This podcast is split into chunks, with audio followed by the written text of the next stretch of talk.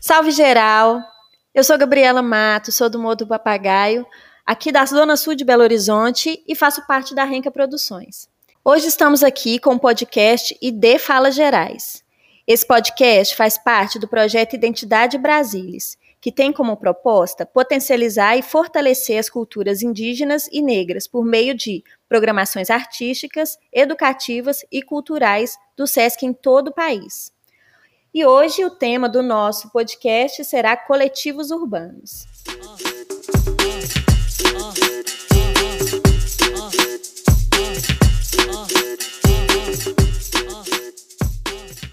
Bom, enfim, chegamos com mais um episódio e hoje aqui com dois artistas que vêm de uma trajetória extremamente importante para a permanência da cultura dentro e fora das periferias.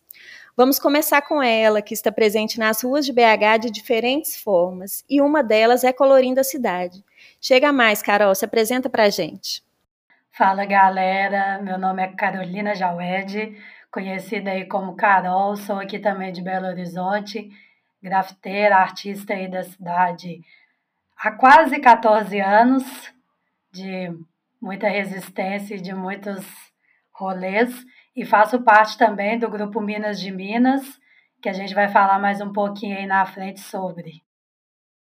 Legal demais, daqui a pouco a gente comenta mais. E estamos aqui também para trocar essa ideia com a gente, né? Convido o nosso outro participante, que tem um pé na dança e outro nas ruas de BH. Por favor, Gladstone, chega mais e se apresente para a gente. Salve, salve geral, bom dia, boa tarde, boa noite para todos, todas e todes.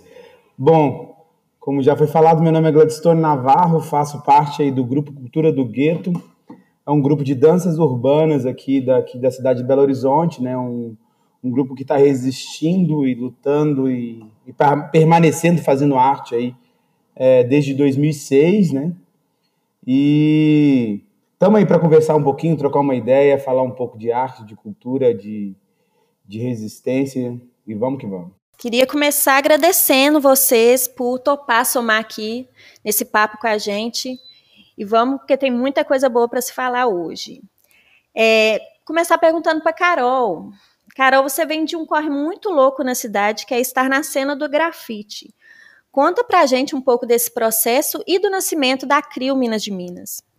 Agradecendo aí também pelo convite, né, das meninas, de estar aqui com o Gladstone também trocando essa ideia.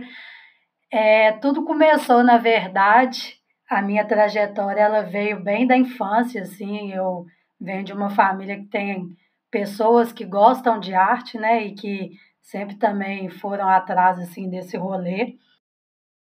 E meu irmão, em meados de 97, 98, ele começou a pintar nas ruas e foi aonde eu tive, assim, o primeiro contato, e eu posso dizer que um contato mais visual, já em 2007, que foi o ano que eu realmente comecei a pintar mesmo na rua, que eu né, comecei a ver a cidade, a transitar. Nessa época, com 14 anos, eu comecei a trabalhar e aí eu andava né, de ônibus, aquela loucura de centro, de ver tudo, de muita informação. Comecei a ficar muito curiosa em relação à arte urbana no geral. E aí eu fui, dentro desses anos, meio que transitando entre um e outro e acabei fixando mesmo no grafite. Então já são muitos anos né, de, de acesso à cidade, de pertencimento aos territórios, de estar nesse movimento que é um dos elementos da cultura hip hop. Então, acessando de pouquinho em pouquinho vários meios e estando na rua mesmo, em atividades sempre, independente das adversidades. Sobre o Minas de Minas, é um grupo formado por quatro mulheres, que sou eu, Carol, Musa, Nica e Viber. São quatro mulheres aqui de Belo Horizonte, cada uma de uma quebrada, de uma região diferente. E a gente teve a ideia de criar esse grupo em 2012.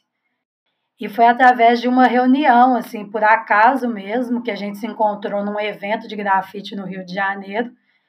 E conversando ali, dialogando, a gente percebeu e começou a entender todas as adversidades que a gente encontrava dentro desse movimento artístico e principalmente por ser mulher, né?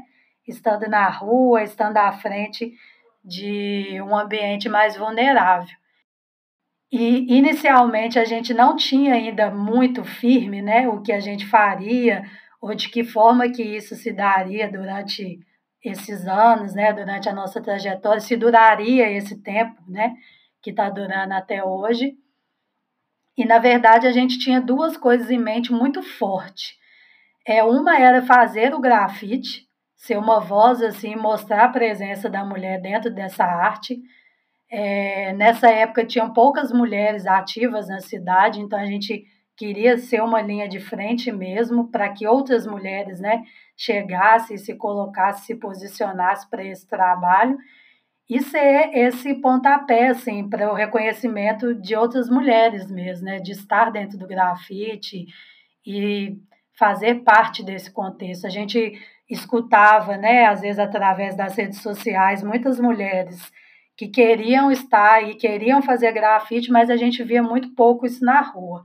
Então foi uma forma que a gente achou de tentar trazer e para além disso, né, fazer o grafite que era o nosso objetivo maior, que era sempre tentar registrar, levar isso para a rede, se posicionar. Então foi partiu aí desse princípio. Incrível, muito importante, né, o trabalho para a cidade também, assim.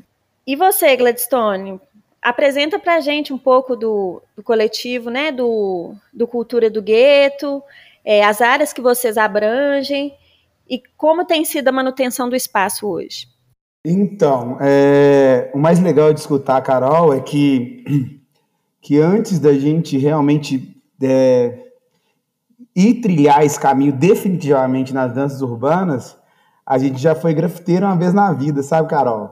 A gente, é, a gente mor morava ali na periferia da Zona Leste de Belo Horizonte, onde é conhecido como Pedreira da Pompeia, e aí tipo, o mesmo, a mesma galera que era do grupo de dança, que era o grupo regional dali daquela, daquele lugar, daquela periferia, é, a gente chegou a ser um grupo de, de uma crew de grafiteiros, chama, que a gente tinha um, a gente denominava por malandros periféricos. Só que a gente fez muito pouca coisa, assim, né? A dança que realmente bateu na gente levou a gente para outro caminho. Falando disso, a gente come, eu começo minha trajetória ali no, no, na zona leste de Belo Horizonte, no bairro Pompeia, né? Eu e os meus amigos ali que moravam na mesma periferia, a gente sempre dançava porque via nossos irmãos, né, as nossas irmãs dançando. Até que um dia é, a gente um, uma galera do, do bairro Paraíso convidou a gente para vir fazer parte do grupo que na época chamava Fusion Black, né? Hoje em dia chama-se Companhia Fusion de Danças Urbanas, né? E foi aí que eu me ingressei, assim, né? entre 2002 e 2003, que eu iniciei minha trajetória dentro das danças urbanas. E em 2006 eu comecei a escrever essa história desse grupo chamado Cultura do Gueto, que também iniciou ali na, na zona leste de BH, no bairro Pompeia. E foi daí que a gente começou. A, a, e a nossa, nossa ideia era participar uma única vez desse, de um festival que tinha aqui na cidade, que acontecia dentro da Boate Fênix, né? Porque o Fusion ele não, não queria mais participar dessa, dessa, desse, desse, dessa competição. E daí todos nós éramos da, da, do Fusion na época e decidimos montar esse coletivo para dançar uma única vez acabou que isso foi dando certo, foi chamando outro tipo de público e tal. E aí a gente começou a sentir a necessidade de dar continuidade nesse projeto. Mas foi meu primeiro também trabalho coreográfico, assim, quando eu comecei a, a querer coreografar, a juntar a galera e tal.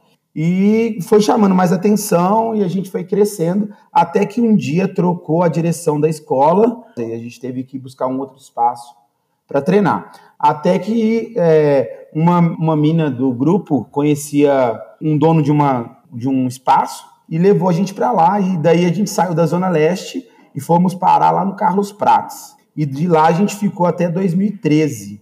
Só que antes da gente sair de lá, a gente começou o primeiro, vamos dizer assim, a primeira oportunidade de criar algo de formação em danças urbanas dentro do grupo Cultura do Gueto, né? E sempre atendendo, em sua grande maioria, a galera da perifa, né? A galera da margem aí, que não tinha, que até hoje não tem a real acesso, né? As, por mais que sejam danças urbanas, é, não tem total acesso. Assim, na, naquela época era mais difícil ainda. E daí a gente foi cair lá na PPL, lá na Pedreira Pedro Lopes. Tinha um, um, membro, tem até hoje, né? Esse menino faz parte até hoje do grupo. Ele mora na PPL e dava aula de dança na Escola Municipal Belo Horizonte. Foi daí que a gente conheceu essa escola e, eu conheci a diretora. Aí fui lá, conversei, pedi para ensaiar, ela tinha um auditório enorme, muito bom, e essa diretora foi e deu essa oportunidade para a gente. E aí a gente ficou de 2013 até 2017 nessa escola. Quando foi em 2017, é, teve uma greve, é, onde. Greve nada, foi um, um corte que a prefeitura fez nos porteiros noturnos das escolas municipais de Belo Horizonte. E daí, como as nossas atividades, em sua grande maioria, era à noite, acabou que a gente perdeu muito espaço, assim, né? Só que a gente queria aumentar as nossas atividades e só que e tinha reduzido na real, né, nosso espaço. Foi daí que a gente teve a primeira ideia assim de ter de montar um espaço para a gente. Aí a galera foi topou, nós éramos na época umas 60 pessoas e todo mundo topou, vamos fazer, vamos. Aí olhamos um espaço ali perto mesmo, é, porque a gente gostava da região, apesar que a gente convivia, né? É, a Escola Municipal Belo Horizonte é, é a rua principal ali da Cracolândia, da PPL, então a gente convivia com aquela realidade ali, né? Que a gente sabia que era pesada e pensava também como que a gente poderia modificar aquilo lá um pouco. Procuramos um espaço ali perto e achamos um espaço ali próximo a uma parte chamada buraco quente da PPL. Acabou que a gente fez mó corre, a gente, nós mesmos fizemos muita coisa, 80% da, da reforma do espaço, e que não foi pouca, foi nós que fizemos, a gente só pagou as mão, a mão de obra que a gente realmente não conseguia fazer. Aí, para pagar isso, a gente fazia pedágio nos semáforos de Belo Horizonte, faz até hoje, às vezes para pagar o aluguel e tal. E fizemos uma cartilha também pedindo material, sabe? Material de construção, e aí a gente buscava ir a pé, sabe, de cimento nas costas e tal. É...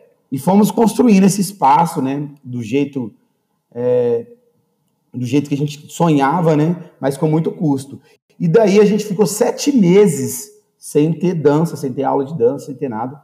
Foi daí que a gente teve o primeiro desmonte assim considerável do grupo, né? Aí é, virou o ano, a gente já estava recebendo novos integrantes, novas integrantes, né? Com a pandemia, isso também teve um, um uma coisa assustadora, assim, né? Porque a, a, fonte de renda nossa é, são os semáforos de Belo Horizonte, não sei, esse corre que a gente faz para pagar o aluguel, para pagar o, as contas básicas e tal. É, até, até esse ano a gente não tinha nenhuma, nenhuma ajuda de lei de incentivo, mesmo a gente tentava, né? Tentava e tenta até hoje. Graças a Deus esse ano a gente conseguiu uma aí para ajudar o corre e tal. Mas Ainda assim é muito difícil, porque ela não começou a pagar o, o aluguel. Aí fizemos uma campanha de financiamento recorrente pelo, pela plataforma da Evoe e começamos a trabalhar intensamente nisso, né? Porque era a única coisa que a gente tinha, era isso. A gente, todo mundo ficou em casa de março até novembro e só trabalhando através disso. Essa dessa vez, graças a Deus, assim, é, a galera botou muita fé no corre e praticamente ninguém saiu, assim, sabe? Aí essa campanha deu certo, assim, nos primeiros três meses, e depois foi caindo, mas é, a gente está até hoje aí na correria para manter o espaço, que não está sendo fácil, mas é, muitas vezes a gente, eu vou falar de mim, né? Eu já pensei em desistir, entregar, porque é, é punk, sabe? Mas aí eu penso nos meus sonhos e nos sonhos das pessoas que estão ali comigo, que estão ali naquele corre, que estão ali no front, né? Para bater de frente com o sistema, para bater de frente com muita coisa, né? Muito doido de pensar em como o hip hop tem uma base muito sólida aqui na cidade.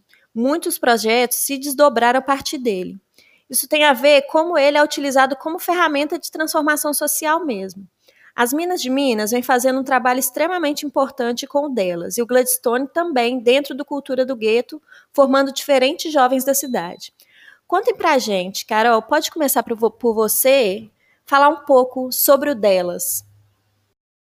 Sim, eu estou vendo o Gladstone falando aqui, e tem um ponto, assim, que é um pouco diferente entre né, os dois coletivos, porque o nosso é um coletivo que é fechado ele não é aberto assim para qualquer pessoa entrar. Isso é, foi, foi resolvido, foi. Né? A gente nunca nem se questionou muito sobre isso, assim.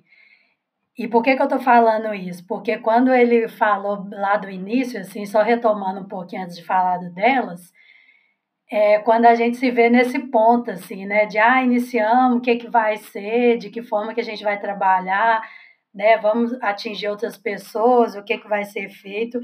E o nosso grupo, é, por ele ser um grupo fechado, a gente começou a pensar muito nisso, assim.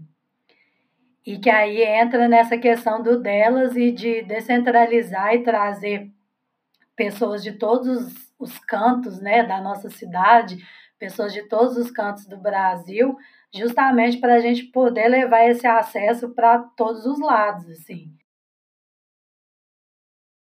Então, é, é legal, assim, quando fala, né, que, que teve muitas pessoas e aí depois nesse trabalho todo, algumas pessoas, né, foram saindo e aí a gente vai entendendo a ideia e a força da resistência, assim, de levar esses trabalhos à frente, o quanto é duro, né, e isso é, vem de vários pontos, assim, do recurso, do próprio trabalho que a gente faz, né, da, das pessoas que estão de fora vendo esse trabalho, da acessibilidade, de, da aceitação do próprio poder público.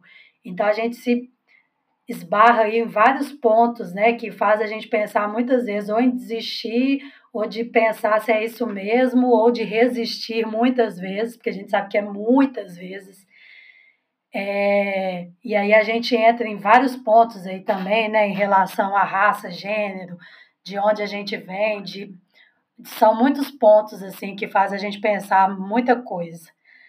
E aí pensando nesses pontos, né, e pensando que a gente tinha um grupo fechado, de que forma que a gente podia mudar isso até na visão das pessoas. foi aonde a gente começou a pensar de dentro para fora mesmo, né? De estabelecer um acesso e estar com outras pessoas e com outras mulheres principalmente, porque estar com outros grafiteiros e artistas a gente sempre esteve, mas a gente queria estar de uma forma muito mais afetiva, né?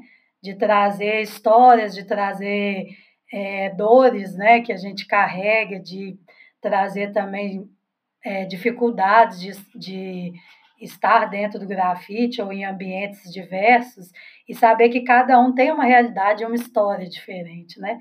E quando a gente lida assim com mulheres, a gente também traz um ponto que é a maternidade, assim, né?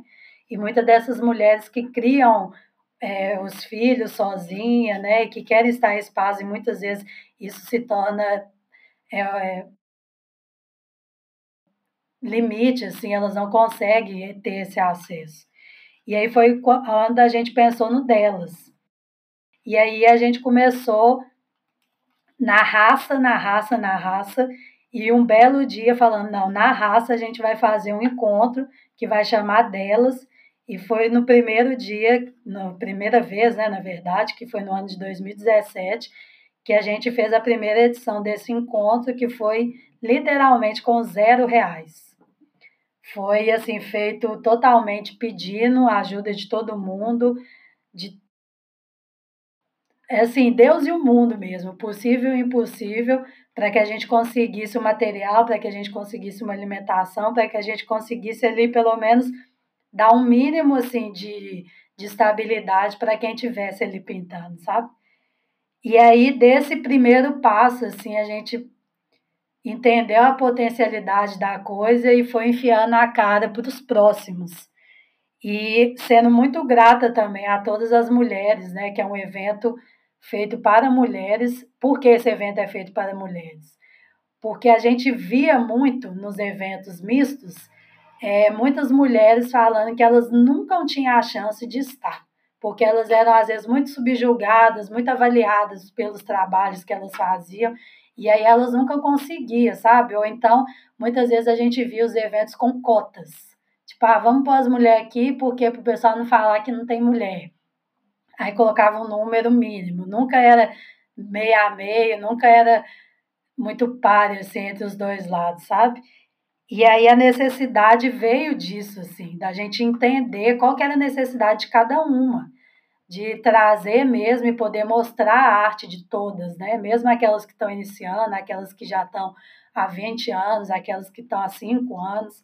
E aí a ideia era essa, assim, E desse evento foram surgindo é, muitas histórias, assim, né? A gente começou a agregar os filhos dessas mães que já se sentiam excluídas, assim, dos eventos, né? Das atividades, que queriam pintar, mas que não conseguiam por não ter uma segurança ou por não serem acolhidas nesses eventos e nos espaços que elas se propunham estar. Então, a gente tem mais afetividade, ter esse acolhimento, né? Poder também abrir um pouco aí, né, das nossas vivências. E aí isso foi se expandindo, a gente conseguiu até hoje fazer cinco eventos desse. E não só né, trazer as mulheres daqui da cidade, mas outras mulheres de fora, porque a gente sempre entende que a, que a vivência e a convivência pessoal, né, não nesse momento que a gente está vivendo agora, mas há tempos atrás, ela vai muito além assim dessa rede que a gente cria é, de conexão, de internet, né, de redes sociais e tudo mais. É estar ali cara a cara, trocando experiências, trocando técnicas, né, trocando vivências mesmo. E ele meio que vai desdobrando assim no acesso de outras mulheres que não são grafiteiras, que querem ter a primeira experiência. Então, esse atendimento e esse acolhimento, assim, né, das nossas experiências aí de muitos anos, começou a entrar nas escolas, principal, é, principalmente não, literalmente, né, em escolas públicas, e dando acesso não só para adultos, mas também para a juventude. Então, a gente começou a ir para os CRAS das cidades, as escolas municipais e estaduais, fomos né, para o CRJ mais de uma vez também, abrindo turmas e, levando ali um pouco do nosso conhecimento para as pessoas que querem talvez só ter a experiência, só entender o que é grafite. Não necessariamente essas pessoas precisam, né, essas mulheres precisam se tornar grafiteiras, mas que elas tenham esse acesso, assim, que elas consigam experimentar para falar, não, eu passei por isso e realmente escolhi uma outra coisa, gostei muito, mas eu vou seguir por esse caminho, sabe? Eu acho que é abrir esse espaço, é, não só para a arte, mas para o diálogo, para o conhecimento.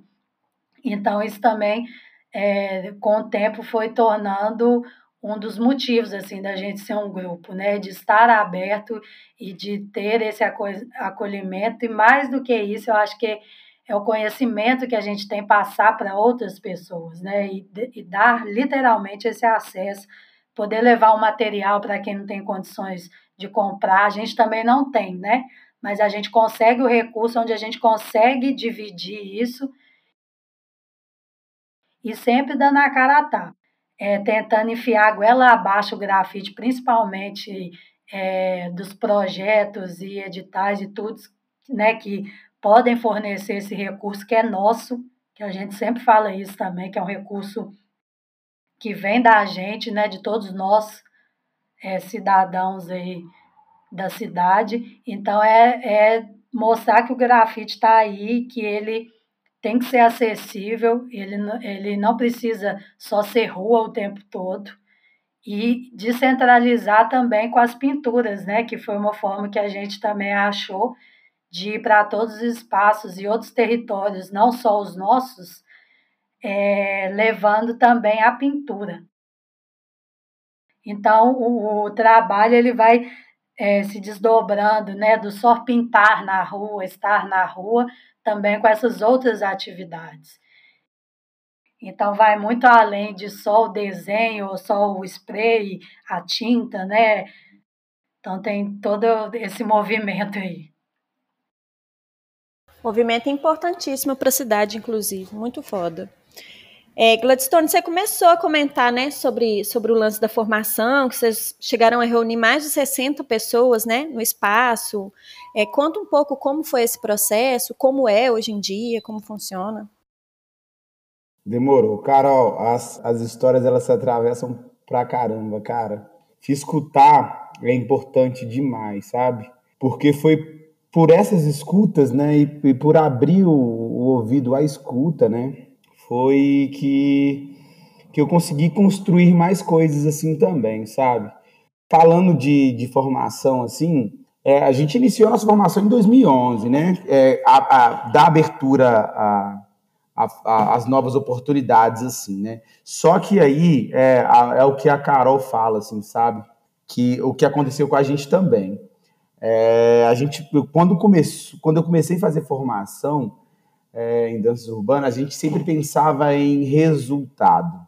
Né? A gente queria ter as melhores apresentações, com as melhores pessoas dançando, e, e pensava nesse desenvolvimento em, em, danças urbanas. Né?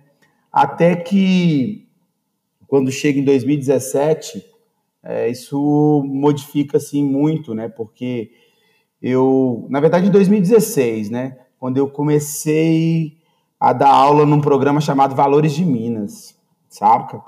E isso mudou, assim, radicalmente a minha vida. Radicalmente mesmo, assim. Esse programa que até hoje eu estou dando aula lá, hoje, hoje é curso técnico em dança, né?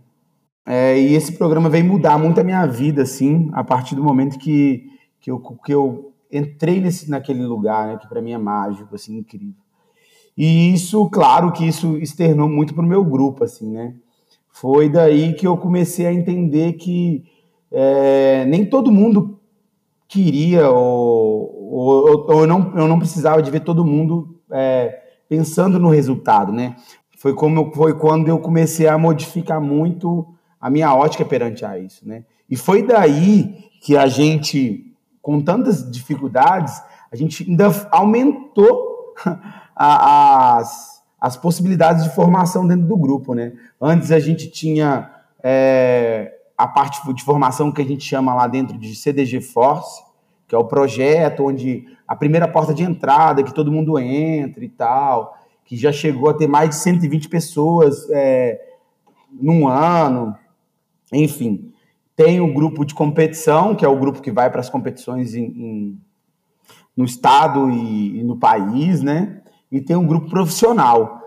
Depois dessa minha trajetória né, dentro do Valores de Minas, é, eu comecei a ver a dança de uma forma, de uma outra forma, sabe? A dança enquanto ferramenta educacional, a dança enquanto transformação, a dança enquanto é, possibilidade de, de fazer bem para as pessoas, né? E daí foi por isso que a gente é, modificou algumas coisas dentro do grupo, assim, por exemplo, antes tinha só esse projeto, agora esse projeto ele é dividido em dois, né, que tem essa formação com esse caráter de transformação, de ter esse primeiro contato, e após isso, né, após de estar nesse lugar que a gente chama de projeto Force, é, é, que vem as escolhas. Se a pessoa quiser continuar nessa formação, tá bom, a gente tem uma outra lá, um outro eixo que a gente chama de Force Pro, que oferta essa, essa continuidade né, na formação em danças urbanas. Que a gente tem esse projeto né, que ele abarca aí é, pessoas acima de 14 anos, é a nossa faixa etária mínima ali, porque também a gente pensa nesse deslocamento pela cidade. A gente não está num lugar assim que é, que é muito fácil ir e vir, né? Então a gente pensa muito nisso aí é, e não tem data é, limite máximo de idade, é de 14 anos para cima. E é isso, a gente está lá disposto, né? A Carol fala uma parada muito foda para mim, assim, né? Que é a gente ocupar os nossos espaços e ocupar os espaços que não estão acostumados com a nossa arte. Eu acho muito foda, assim, sabe? Por exemplo, a gente a gente tá ali, é, a gente acabou de chegar do festival de, de dança de Joinville, é o maior festival de dança do mundo, né? É, e foi o primeiro grupo de danças urbanas a dançar um espetáculo dentro, do, dentro desse festival, cara. Então, é um nível diferenciado, né? Onde a dança europeia, né? Ela, ela fala ela fala muito mais alto nesse, nesse, nesse festival. Você vai nesse festival que é mais, 80, mais de 85% é, das pessoas que circulam lá, pessoas brancas, e você vai com um grupo de 90% pretos e pretas e 80% feito por mulher. Então é, é, é, uma condição diferenciada. E outra, né? É, quando a gente vai dançar nossos espetáculos, a gente entra num teatro, é, a galera já cria um rótulo, né? Danças urbanas, destruição. Você entra com um grupo organizado onde ah, os integrantes, as integrantes trabalham por aquilo ali, tudo muito bem organizado, sabe? A forma que fala, vai achar que a gente vai chegar jogando lixo, que é isso, sabe? Já ouvi falar muito disso assim. É, foi até um. Sempre quando a gente sai dos, dos lugares, as pessoas falam que não imaginavam que seriam daquela forma é por causa que sempre vê a dança, né, a cultura hip hop de uma forma marginalizada, né? E eu falo, não, mas foi sim, porque ela foi criada por essas pessoas, mas não, não é não é dessa forma que você pensa assim. Então a gente está rompendo muitas coisas, né? Muitos pensamentos e muitos rótulos assim. Nós íamos começar uma atividade para criança, cara, tava tudo organizado, a gente tinha modificado as salas lá da do, do espaço, feito fechamento, uh, uh, fizemos sinal, né? A gente chama de sinal. Fizemos pedágio para conseguir uma grana aí para levantar uma parte para tampar os tetos lá do, de dois cômodos para a gente ofertar. Aí veio a pandemia e estragou assim um pouco com, com esse sonho, que aí a gente ia começar a ofertar atividade para a criançada desde os três anos de idade.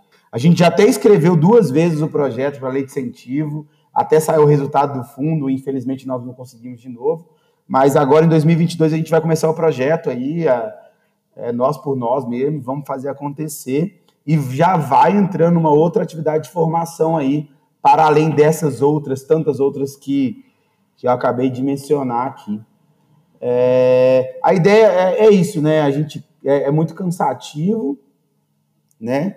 É, realmente é, a gente o Grupo Cultura do Gueto ele, ele se transformou numa coisa muito gigante, muito maior do que eu podia imaginar desde quando iniciou, desde diante de tudo que já que oferta, ainda vai ofertar, mas a gente sempre pensa assim, né? Sempre tem como fazer um pouquinho mais. E para finalizar minha fala aqui, eu já deixo já um convite aí para Carol aí.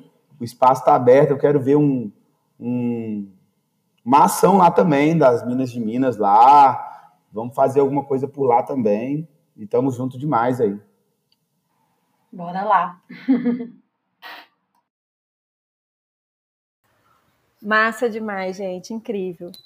É, Gladstone, você começou a falar um pouco sobre isso, né? Uma coisa que a gente que é à margem da cidade pensa muito é em criar os nossos espaços, em levar as nossas questões é, e resoluções presentes no nosso cotidiano, assim.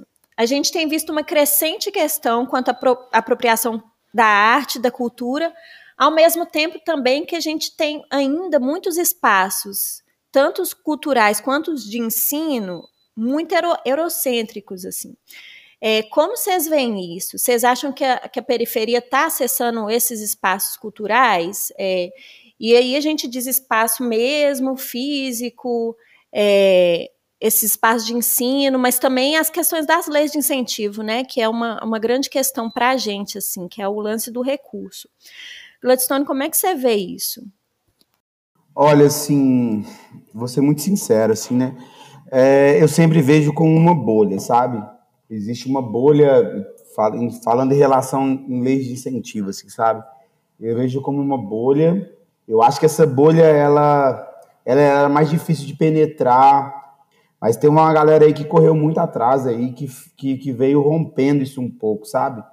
Para que hoje tenhamos acesso, para que hoje tenhamos um olhar diferente no edital, né? Para que hoje tenhamos outros recortes, né? Outras pontuações e outra forma de ver essa lei de incentivo, sabe? Agora sobre acesso, sobre espaço, assim, acho que a galera da periferia ela, ela, ela, ela ocupa os espaços que elas têm mais acesso, assim, sabe? Que, a, que geral tem mais acesso. É claro que, que os outros lugares, principalmente as instituições é, privadas e que paga para ter acesso, principalmente falando em dança, dificilmente, dificilmente é, a gente tem esse acesso, assim, sabe?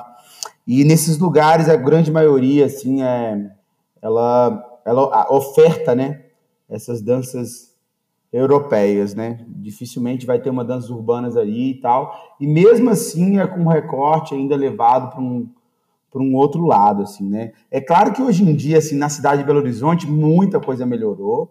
É, eu vejo também, por um lado, assim, que a, a demanda de trabalho, ela também, ela, a oferta, né, para se trabalhar com danças urbanas, ela melhorou muito, mas não é, não quer dizer que, que ela é importante nesse momento, assim, sabe? É, chegou num nível importante de, de status, assim, vamos colocar, sabe?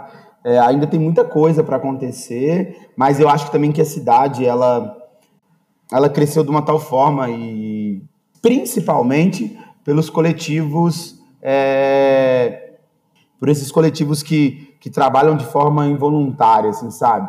Sem estar tá preso a um, um, um espaço, sem estar tá preso preso não, sem estar tá vinculado a uma, uma escola de dança, sem estar vinculado a, a alguma coisa da, que leva a, a alguma instituição privada.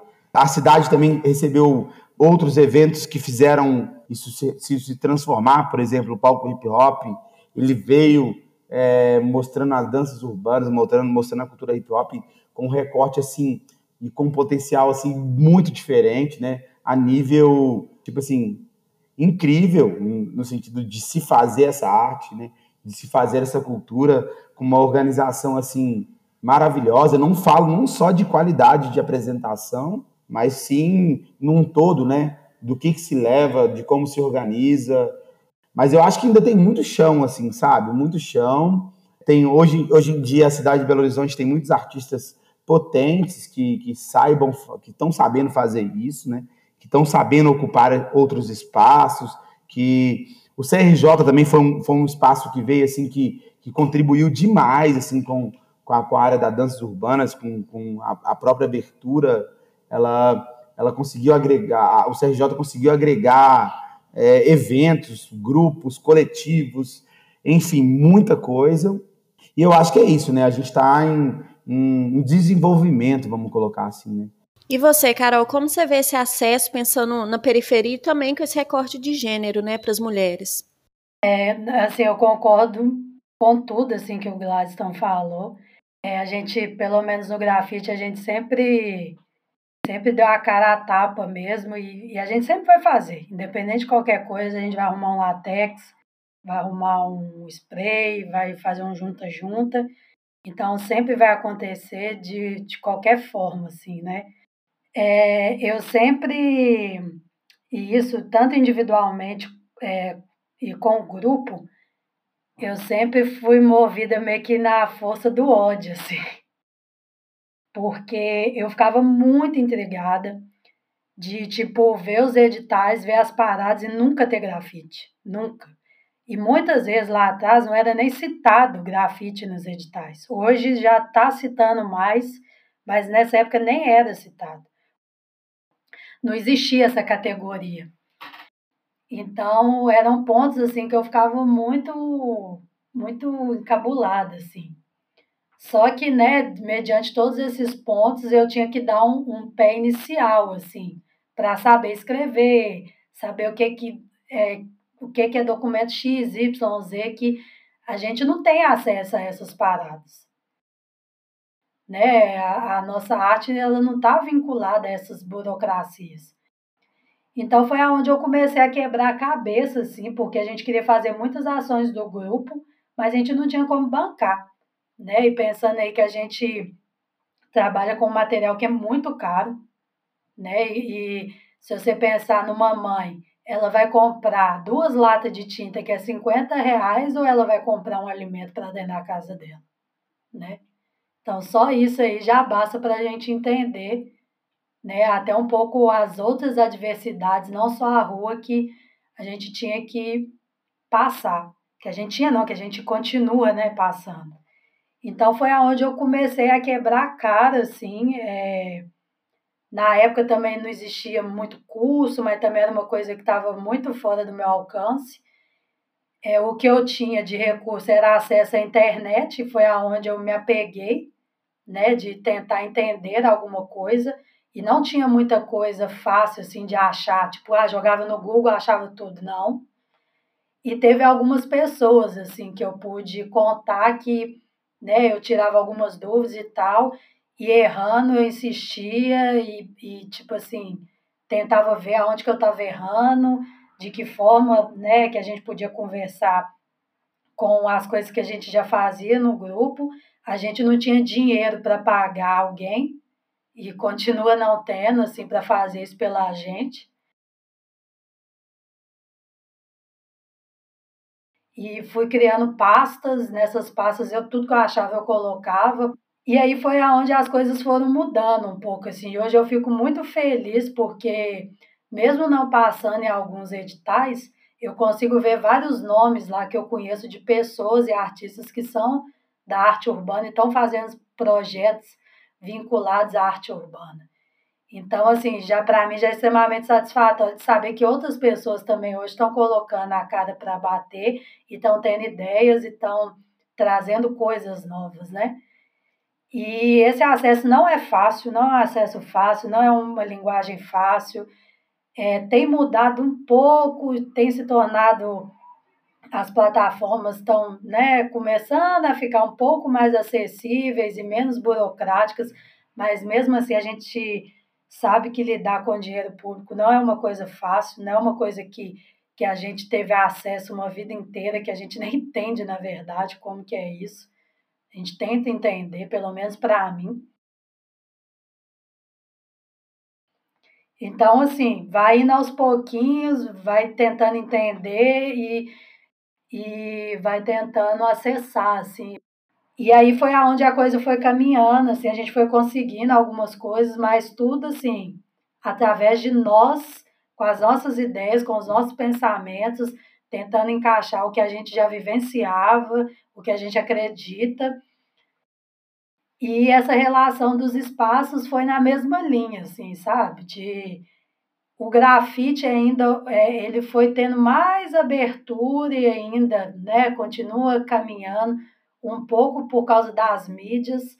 E a palavra que, que as palavras assim que a gente sempre usa e que eu uso muito é resistência, é respeito, é acreditar e muita postura também com que a gente se coloca diante das pessoas, sabe?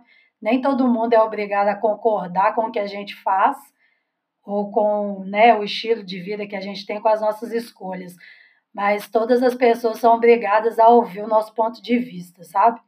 E aí é, é onde a gente se coloca enquanto postura, assim, até o conhecimento que a gente já adquiriu até hoje, assim, né? Porque isso é uma coisa que a gente é, tem e que a gente vai caminhando durante toda essa trajetória, percorrendo e recolhendo todas as informações, todos os estudos, todas as vivências, e isso ninguém vai tirar da gente assim. Então, quando a gente precisar bater de frente, né, e, e se colocar, eu acho que é muito essa postura mesmo. Mas é isso. Eu acho que é resistência e botar a cara e defender mesmo que a gente acredita. Porque se a gente, eu pelo menos penso, né? Se em 14 anos eu não desisti até hoje, eu acho que meu papel agora é brigar mesmo, assim.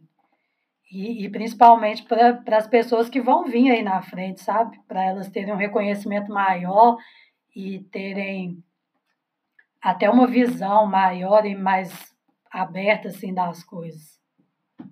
Enfim, são muitas muitas colocações e muitas coisas que a gente ainda tem que quebrar aí pela frente.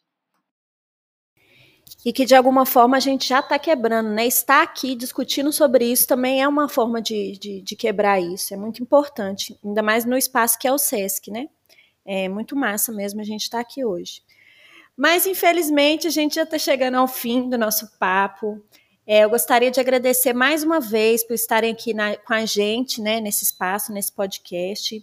É, Gladstone e Carol, valeu por mandar um pouquinho dessa vivência de vocês e pelo trabalho também tão importante, assim, não só a nível é, municipal, estadual, mas em nível nacional mesmo. Enfim, muito importante para essa caminhada nossa. É, vocês querem mandar um salve para alguém, comentar alguma coisa que não comentou, ou deixar as redes sociais para a galera seguir aí? Carol? Então, pessoal, agradeço mais uma vez as meninas aí da Renca, agradeço o Gladstone por poder trocar essa ideia, mesmo que rápida. A gente sabe que é muita coisa, né? Muita história para contar, muitos caminhos andados. Agradecer ao SESC também, né, por esse espaço da gente poder estar tá aqui colocando os nossos pontos de vista, as coisas reais, né, debatendo a nossa vivência, nosso cotidiano. E deixar aqui também um salve para quem quiser conhecer mais o trabalho do grupo, né, que é o Minas de Minas. A gente está aí no, no Instagram, arroba Minas de Minas Crio. Eu sou uma né, das participantes que falo aqui por, por elas e por muitas outras mulheres que estão tá aí nessa resistência da arte de rua. E é isso. Valeu todo mundo que está ouvindo, a paciência. E quem quiser saber mais, a gente vai trocando ideia aí pelas redes, porque é muita história, muitos anos. E a gente ainda vai fazer muito trabalho aí na rua para contemplar todo mundo. Valeu, valeu de coração mesmo. Valeu demais, Carol. Gladstone. Oh, queria mais uma vez assim parabenizar vocês da Renca pelo corre, pela paciência. Acho que pela também pela pelo que vocês são na cidade de Belo Horizonte, saca? É, só força, que vocês continuem aí no, no corre de vocês e, e, que contem muitas histórias também. Agradecer a Carol pela, pela troca. Foi bom demais, Carol, gratidão. Minas de Minas também. É, agradecer também a, a todas as pessoas que, que já dançaram comigo, que, que de alguma forma contribuíram para minha carreira, que contribuíram, que me ensinaram, né? A Carol falou uma parada muito louca, né? Que toda vez que você pensa em formação, eu acho que a gente também está em constante formação, né? Então a gente aprende muito, muito mesmo. Eu acabei nesse podcast acabei aprendendo muitas coisas também. É, então agradeço todas as pessoas aí que já contribuíram na minha carreira, a, a, as que estão hoje em dia e e atuantes no Grupo Cultura do Gueto aí, só força. Vamos rompendo aí para baixo aí, vamos contando história, vamos fazendo história, né?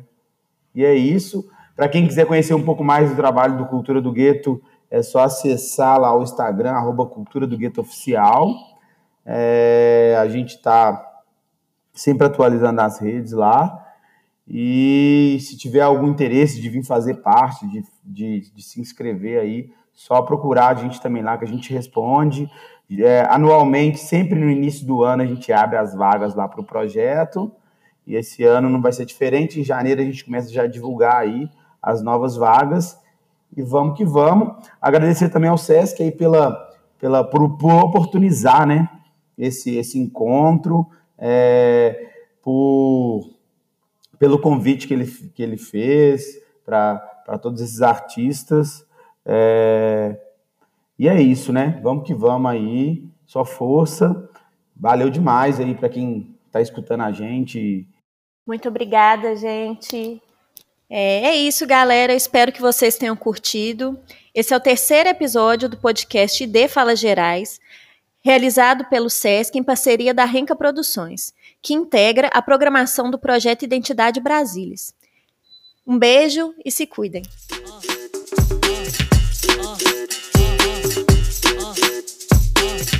Ah, ah, ah, ah.